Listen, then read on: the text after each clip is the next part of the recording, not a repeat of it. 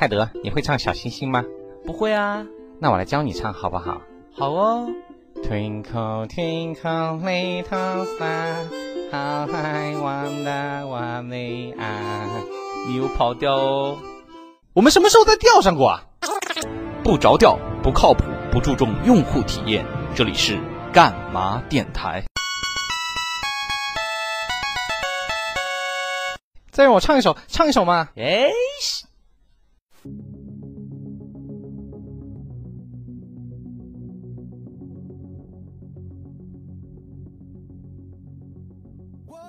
哎，不错，欢迎大家收听这个每晚中年男人脱口秀节目之杰森的观影报告。不不不不，反了，串了串了串了啊！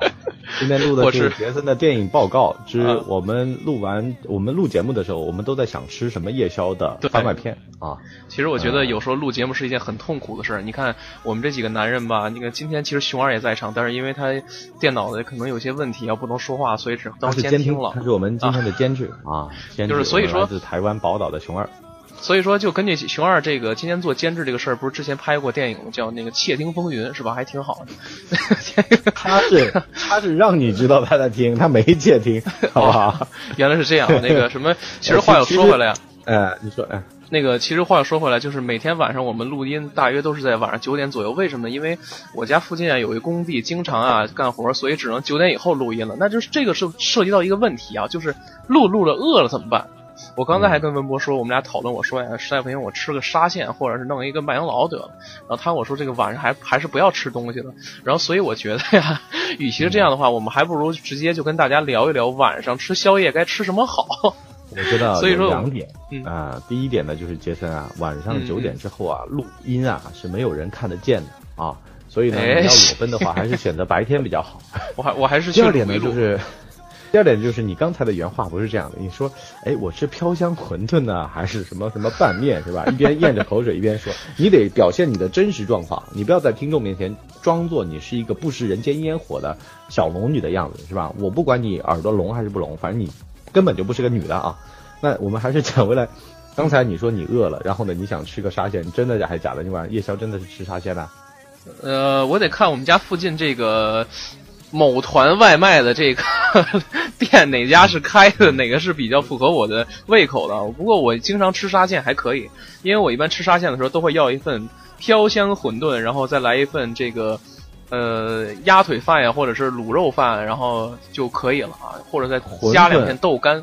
馄饨汤配配饭，嗯，对，像就是有干的有稀的，不是挺好的吗？对吧？馄饨汤配饭啊，我这个我一般是早饭。早以前以前是胖子的时候，早饭会吃馄饨和拌面，啊，那个厦门叫扁食嘛。其实我们现在沙县吃的这个叫扁食，嗯。但是我觉得现在，嗯。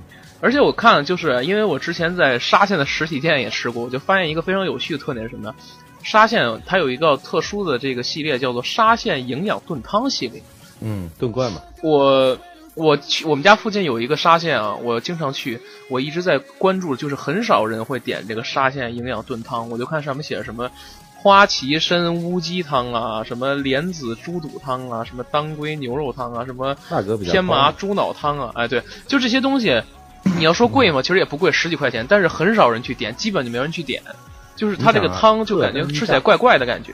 客单价十块钱的店，他卖十几块钱的汤。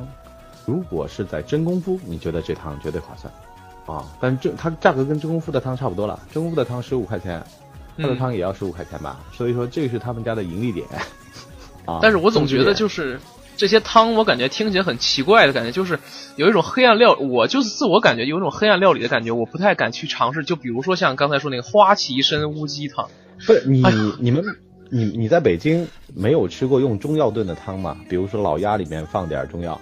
呃，很少，基本上我不太吃，所以我可能你们不吃，跟个人跟口跟个人口味有关系吧，这个这个肯定的，这是。就家里人炖不炖汤？很少，因为北方人确实，反正我们家是很少炖汤，就汤很少喝。对，一般都是喝粥之类的。汤跟粥不一样啊，汤跟粥的效果不一样啊。汤，呃，很多地方它有这个滋补的功效，比如说南方，广东，是吧？就是喝汤。但是你想煲汤得需要时间呀，是吧？就比如说你买一只鸡啊，你煲一下午啊，对不对？你这个，那你说熬个粥多快，对不对？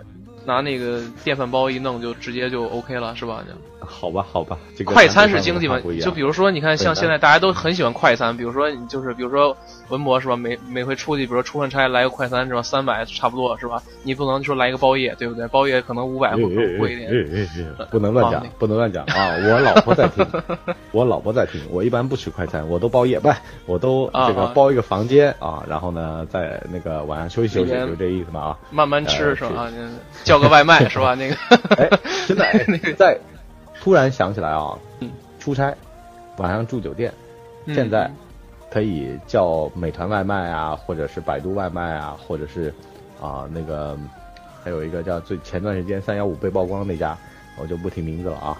饿了吗是吧？对，就这几家晚上叫 是吧？叫过来 外卖送过来，然后晚上在酒店啊不不招待所吃吃喝喝，跟朋友一块儿挺高兴的。我就觉得说，其实夜宵啊，它有好多场景。你有没有试过？就几个男的，然后在一个小宾馆里面，然后呢晚上也没事儿啊，比如说一块出差啊，或者说跟朋友啊就见面。包括我有的时候去下班，我就喜欢去他们那个某某岛酒店啊，然后呢就住在里面啊，半个岛的酒店是吧？几个老男人一块儿去那儿 群交是吧？那个 没有没有叫外卖，就吃夜宵，然后呢吃烧烤、喝酒，就很开心啊。但是呢，我发现啊，现在南北方南北方真的差异很大。对，你看你你一说叫外卖的时候啊，那个嗯之前你说吃去叫外卖的时候，我突然就想到了，就是你们几个老男人居然打电话去这个酒店里叫外卖啊！没没没有打电话，用 A P P，用 A P P，不要误导我还用 A P 哦 P 啊，美团外卖。说这个叫外卖都是。然后呢，呃，我我到北京啊，我在北京我住这个某喜酒店的时候，我就叫了个外，呃，叫了个外卖，那个时候很便宜，就是那个刚火的时候，那个什么，呃，派乐趣刚火的时候，我勒个去啊，真的是啊，太便宜了，打五折嘛，是吧？嗯。派乐趣你在北京有用过吧？没有，我在北京啊我只用的是那你是个原住民，你是原住民啊，打五折，美然后 三瓶啤酒啊，这个十五块钱，然后叫过来，然后呢再叫了一些烧烤，然后烧烤呢他说配麻酱，哎，我就在想啊，撸串配麻酱那是什么味儿啊？我就叫了我哎，这个很奇怪哦，哎，在北京的话，大家吃麻酱都是在什么场场合里面吃的？麻酱的话，肯定就是吃涮羊肉啊，蘸麻酱啊。涮羊肉就是里哦面佐料是有小料是有麻酱的嘛，然后就是吃那个夏天，嗯比如说热吃麻酱面，对吧？哦，麻酱拌面，对，麻酱拌面，其实我就觉得有时候吃沙县那个飘香拌面，就就它就是用麻酱配一点佐料直接拌出来。飘香飘香里面是花生酱，麻酱是什么成分？麻酱就是芝麻芝麻酱嘛。哦，那不一样的，不一样的。哎，那如果吃火锅的话，你们是这个自助调料呢，还是就一份麻酱？这个得分，有的地方是自助的，就是有的地方是你自己调的，有的就是他给你调好那种。但是我们家习惯就是什么，像那种传统的北京的老老三样啊，比如说那个芝麻酱啊、韭菜花啊，加上酱豆腐，可能再加几滴蚝油之类的，就这样搁点，哦。哎，搁点搁点葱花或者是香菜，这么一拌是吧？一吃还挺、哦、老挺好。三样。哦，这就是老三样，就是呃酱豆腐，酱豆腐其实就是玫瑰腐乳了，就是豆腐乳了，，哎不不不，玫瑰腐乳跟那个还不太一样，玫瑰腐乳吃起来有点腐乳红的。偏甜的。啊，呃玫瑰对。腐乳红的。啊，你啊。你那个是黄的，不不不，我那也是红的，只不过就是玫瑰腐乳，吃起来可能会有点偏甜，不是像酱豆腐那样。玫瑰腐乳我吃过，这还是两回事儿。嗯，就跟咱们说那玫瑰大头菜似的，就是玫瑰大头菜可能会比较甜一点。玫瑰大头菜是什么鬼？也是没吃过吗？哪天哪天来北京，我请你来尝一尝。没吃过，我这个我酱瓜什么的，我我是知道，这个早上配白粥的那个，啊，反正就豆腐乳，是嗯豆腐乳一种，然后呢加麻酱，再加香菜，然后加香油拌一拌，然后就是呃涮羊肉涮羊肉的时候吃。对，哎呦我靠，怪不得呢！我总觉得我每次去北京，就就每每次朋友们说上麻将，我在想说，哎呦，我说能不能，我就就那个就就说这个，因为因为真的那味儿味儿很重，麻将它能够盖很多味儿嘛。嗯，是啊，但是我觉得习惯就好吧。可能你吃不惯嘛，你在你在南京那边啊，不对，不是南京啊，我说你在那个 我在东京地方对，早年就不 是东京汴梁，东京是汴梁，东京是汴比较梁。热啊，东京。哒哒哒哒哒哒哒哒哒哒哒哒哒哒。啊，算了，不能再哼了，再哼估计被封杀掉了。FBI warning，然后走啊，走跑马灯啊，一排字啊打过去，一 FBI warning 啊，如果你要什么什么的话，怎么样怎么样？然后就就说其实呃，我这两天在上海嘛，在上海、晚上叫夜宵就不会有麻将这种东西出来。呃，上海的夜宵其实我觉得也蛮有意思的。像其实现在中国啊，大部分被几种东西统治啊，半夜的夜宵，呃，黄焖鸡米饭、哎，脖子，这个正啊武汉的脖子。啊，那个鸭脖、精武鸭脖呀、绝味呀，完事儿呢还有小笼汤包，呃，小龙虾啊，然后大龙虾对吧？大龙虾这个反正啊 土豪才吃得起大龙虾啊，然后呢还有各种的这种面食，西北的面食啊，兰州的面食，呃，沙县。其实你讲到沙县，刚才咱们聊沙县，我突然想一事儿，就是你知道什么叫正宗的沙县，什么叫不正宗的沙县？怎么判断这家店是正宗的沙县人开的沙县小吃？哎，。那说到这儿，我觉得呀，可能还得进段广告。广告回来之后，我们来聊聊怎么样判断正宗的沙县，好吧？那么广告回来继续跟大家聊一聊。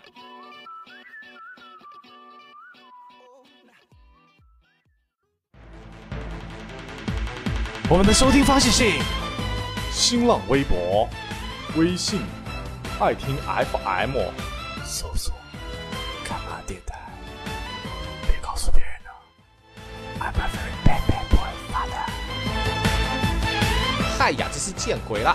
还有我们的群号是三幺四九幺零三九三，记住了没有？嗨呀，真是见鬼了！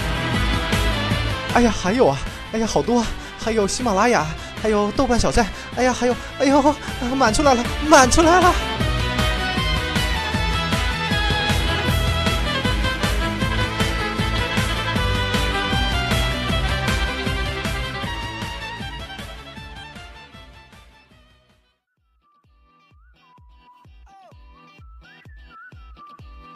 哎，好，广告回来了啊。那个文博，你给大家传授一下经验，怎么能区分一下正宗的沙县呢？因为现在我发现很多地方都是开沙县的，而且大街上到处都是，比如说沙县小吃啊。那你说怎么区分它正宗不正宗呢？哎呀，这个就太假了哈，聊的太假了。我怀疑你知道这答案是吧？其实 沙县小吃里面，沙县小吃里面如果卖盖浇饭的话，那它就有问题了。因为沙县小吃它卖的是沙县的小吃，盖浇饭这东西就不适合沙县，因为沙县的小吃啊，它是要么就是已经炖好的，啊，要么就是呃已已经啊、就卤好的，啊，要么就是呃要现做的，因为他们的那个扁食馄饨是现包的，你有没有发现？呃，这得看地方，就是你得分地儿，有地方它可能就是直接下锅了，直接有的可能你碰到的就是不正宗的沙县，正宗的沙县它不卖盖浇饭，这个是啊，反正问沙沙县人就知道。但是这两那那那个鸭腿饭呀，什么什么鸭身饭、卤肉饭，应该怎么解释呢？对盖浇饭我也不太清楚啊，反正就是说正宗的沙县它是不卖这个的，因为沙县小吃小吃办，沙县有一个地方叫小吃办，它有规定的沙县小吃的规格是怎么样的，哦、要放多少克肉，它是有标准化的。然后这个沙县的小吃的标准呢是所有的正宗的沙县小吃都得遵守这个标准。所以说呢，如果碰到吃盖浇饭的店啊，你就好好想想是吧？反正便宜嘛，就吃就吃啊。但是呢，正不正宗啊，你就心里想一想。反正我这边收到的消息是，卖盖浇饭的都不是正宗的沙县小吃，沙县小吃就卖沙县小吃那几样，啊，就是一些炖罐啊啊这些东西，它都是沙县必备的。然后呢，我也去过沙县这个地方，其实呢，它跟很多的这个小城市也没什么区别，只不过他们那个小吃业呢本身比较发达，啊，当年他们出去的话做这个。呃，很多的就是大家出去嘛，发现做小吃，哎，很多人买单，所以呢，他们就开始了这么一个创业，包括他们当地有很多鼓励沙县出去创业的这么一个政策，就是他们的县政府啊，沙县的政府里面的很多的公务员都跑出去做小吃了，因为他们觉得这个公务员的素质比较高，然后在全国呢都开了很多的沙县的分店，啊，记得有一百多号人出去做这个沙县小吃吧，就是在这个公务员队伍里面。所以他们是鼓励这个东西的，他们有小吃办啊，包括有那个馒头办啊，某个地方有馒头办，还有兰州拉面，他们也有这个协会，这种都有。所以说呢，现在中国的连锁小吃啊，现在越来越发达，像杭州的那个老娘舅啊，现在也开到全国各地了，不知道你去过没有啊？反正哎老娘舅不是你说那个杭州当地的那个调解的节目，怎么现在还开了这个呢？快餐，快餐啊，在上海火车站啊什么的都有老娘舅这个牌子。中式快餐啊，再包括像广东那边也有那个真功夫，就中国其实连锁快餐现在很多，咱们还是聊回到夜宵吧。哎，在你们北京晚上吃夜宵啊，有哪几种？呃，我不吃经常吃夜宵啊，反正就是我一般下班的时候，可能就是晚了时候，我们一般都吃那个绿茶呀，还有那个是哪个绿茶？饭前杭州的那个。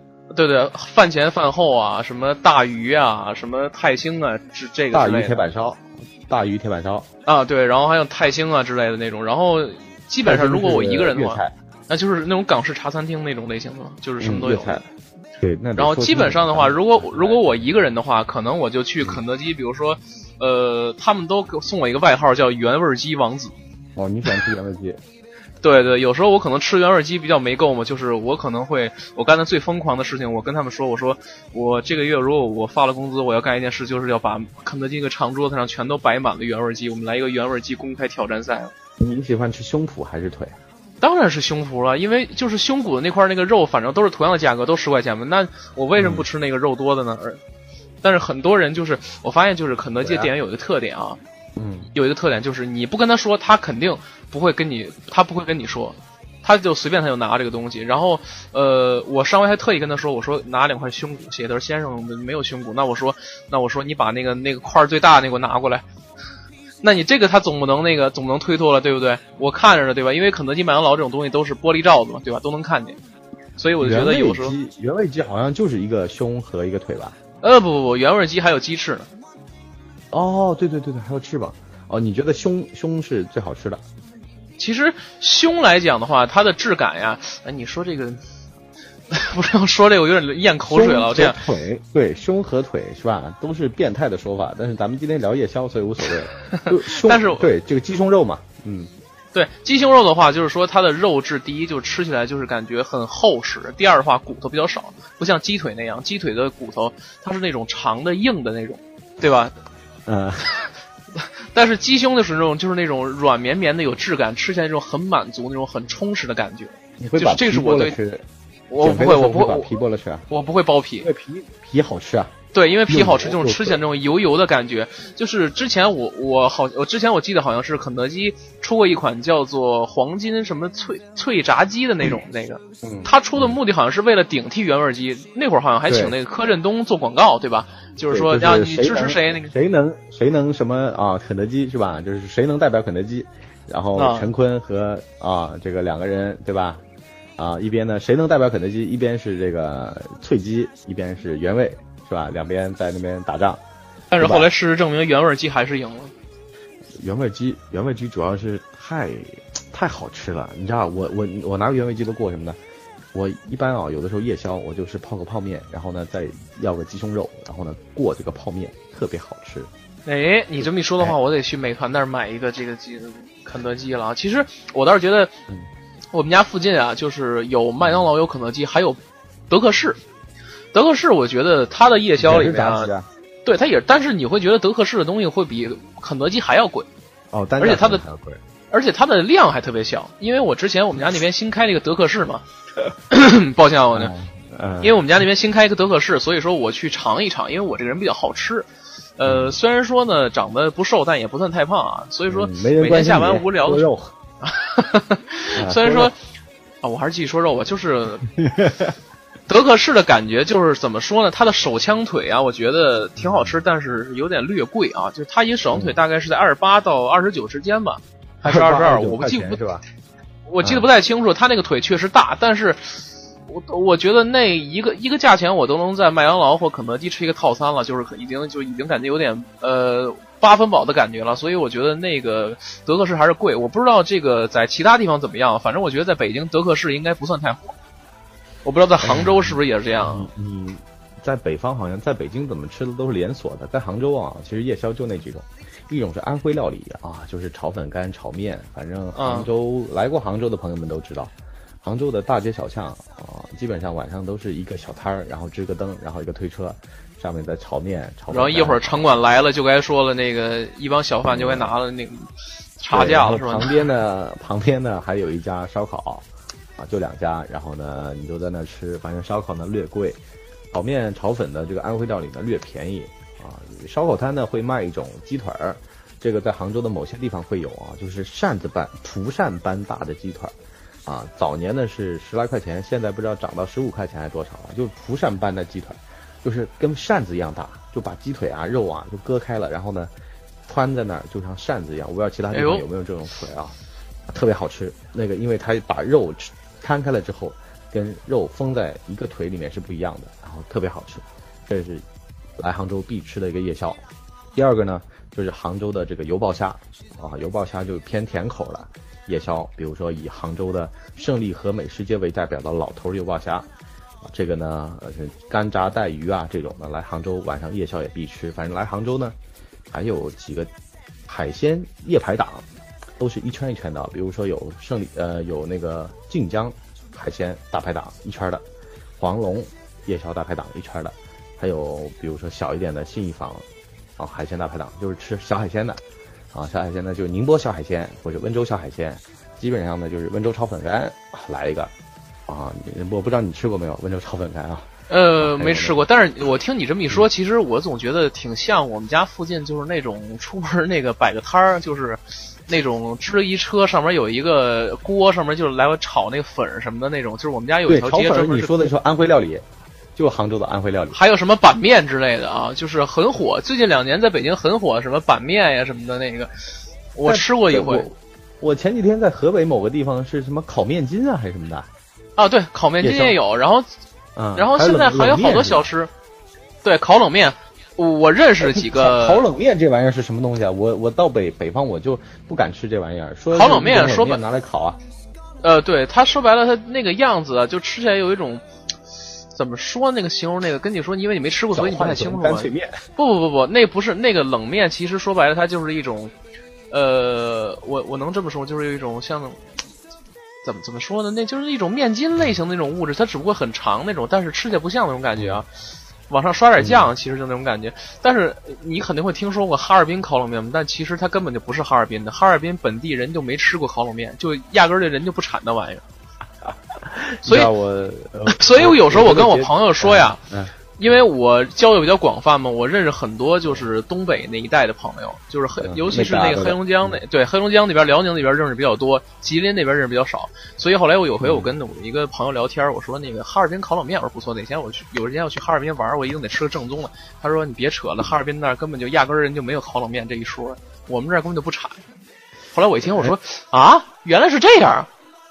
我觉得咱们节目啊这一趴就要收了，收的最后我跟大家讲个小故事。我去南京，嗯，跟一个这个南呃一个哪儿的朋友，反正一个老头儿，一个一个五十来岁的一个老头儿聊天儿，是六爷是吗？在上啊、在上海创业，然后呢做这个汤包小笼汤包啊，嗯这个汤包啊有两种，一种呢叫做杭州汤包啊，杭州小笼包是吧？很有名儿啊，还有一种呢叫做扬州汤包啊。然后呢，那个老板跟我就说啊，他说啊，在那个信息封闭的年代啊，是没有所谓的这种，就比如说你说哈尔滨烤冷面是吧？对然后呢，扬州的汤包呢，跟在上海卖的汤包完全不一样，它就是用了这个名字。杭州汤包呢，杭州小笼包呢，其实也不是杭州原来的小笼包，它就是借了个概念，就像有点像现在的互联网思维一样，借了个概念，就是好像有这么个东西，完了他就做，做了之后他得冠个名头，这个名头得响，大家听了都觉得想吃，比如说啊杭州汤包啊，然后呢大家来吃，但是呢发现其实它根本就不是杭州小笼包的做法啊，包括那个温州大馄饨是吧？但是在温州那个馄饨跟在上海卖的馄饨也是不一样的，他就借了个名头。所以说呢，他说他当年在呃上海研制那个东西的时候，发现表扬生煎，人家做生煎的，生煎里面有汤了，为什么呢？他就借鉴了扬州汤包跟杭州小笼包的这个经验，研发出来一个新的东西，在里面放了一个猪皮冻，啊，汤包里面就煎包里面放猪皮冻，就是你做包子了，肉包，哎这个肉包里面。哎，肉包里面为什么放猪皮冻呢？因为呢，你如果加热的时候啊，这玩意儿呢是个汤，因为猪皮冻这个东西啊，热的时候是个汤，那冷掉的时候呢，它就变成冻了。也就是说呢，你在加工在制作的时候是非常方便的，因为你如果在里面加汤啊，汤呢它会渗出来，但猪皮冻呢它就凝固了，然后呢它运输也方便啊，它在加工的过程当中也方便，只要它一加热，它就是汤啊，只要它稍微一加热，它就是汤。而且呢，那个口感比一般的小笼汤包里面的那个油汤要好。但是呢，当年某羊生煎啊，咱们不能给他做广告是吧？哎，他就火了。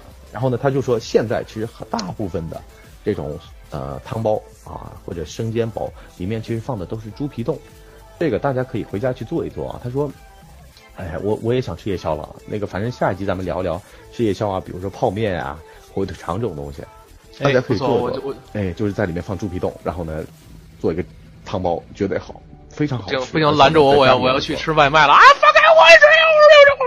我操我操我操！这给 上嚼子了，得得上嚼子了，要咬人了这个。放开我！我。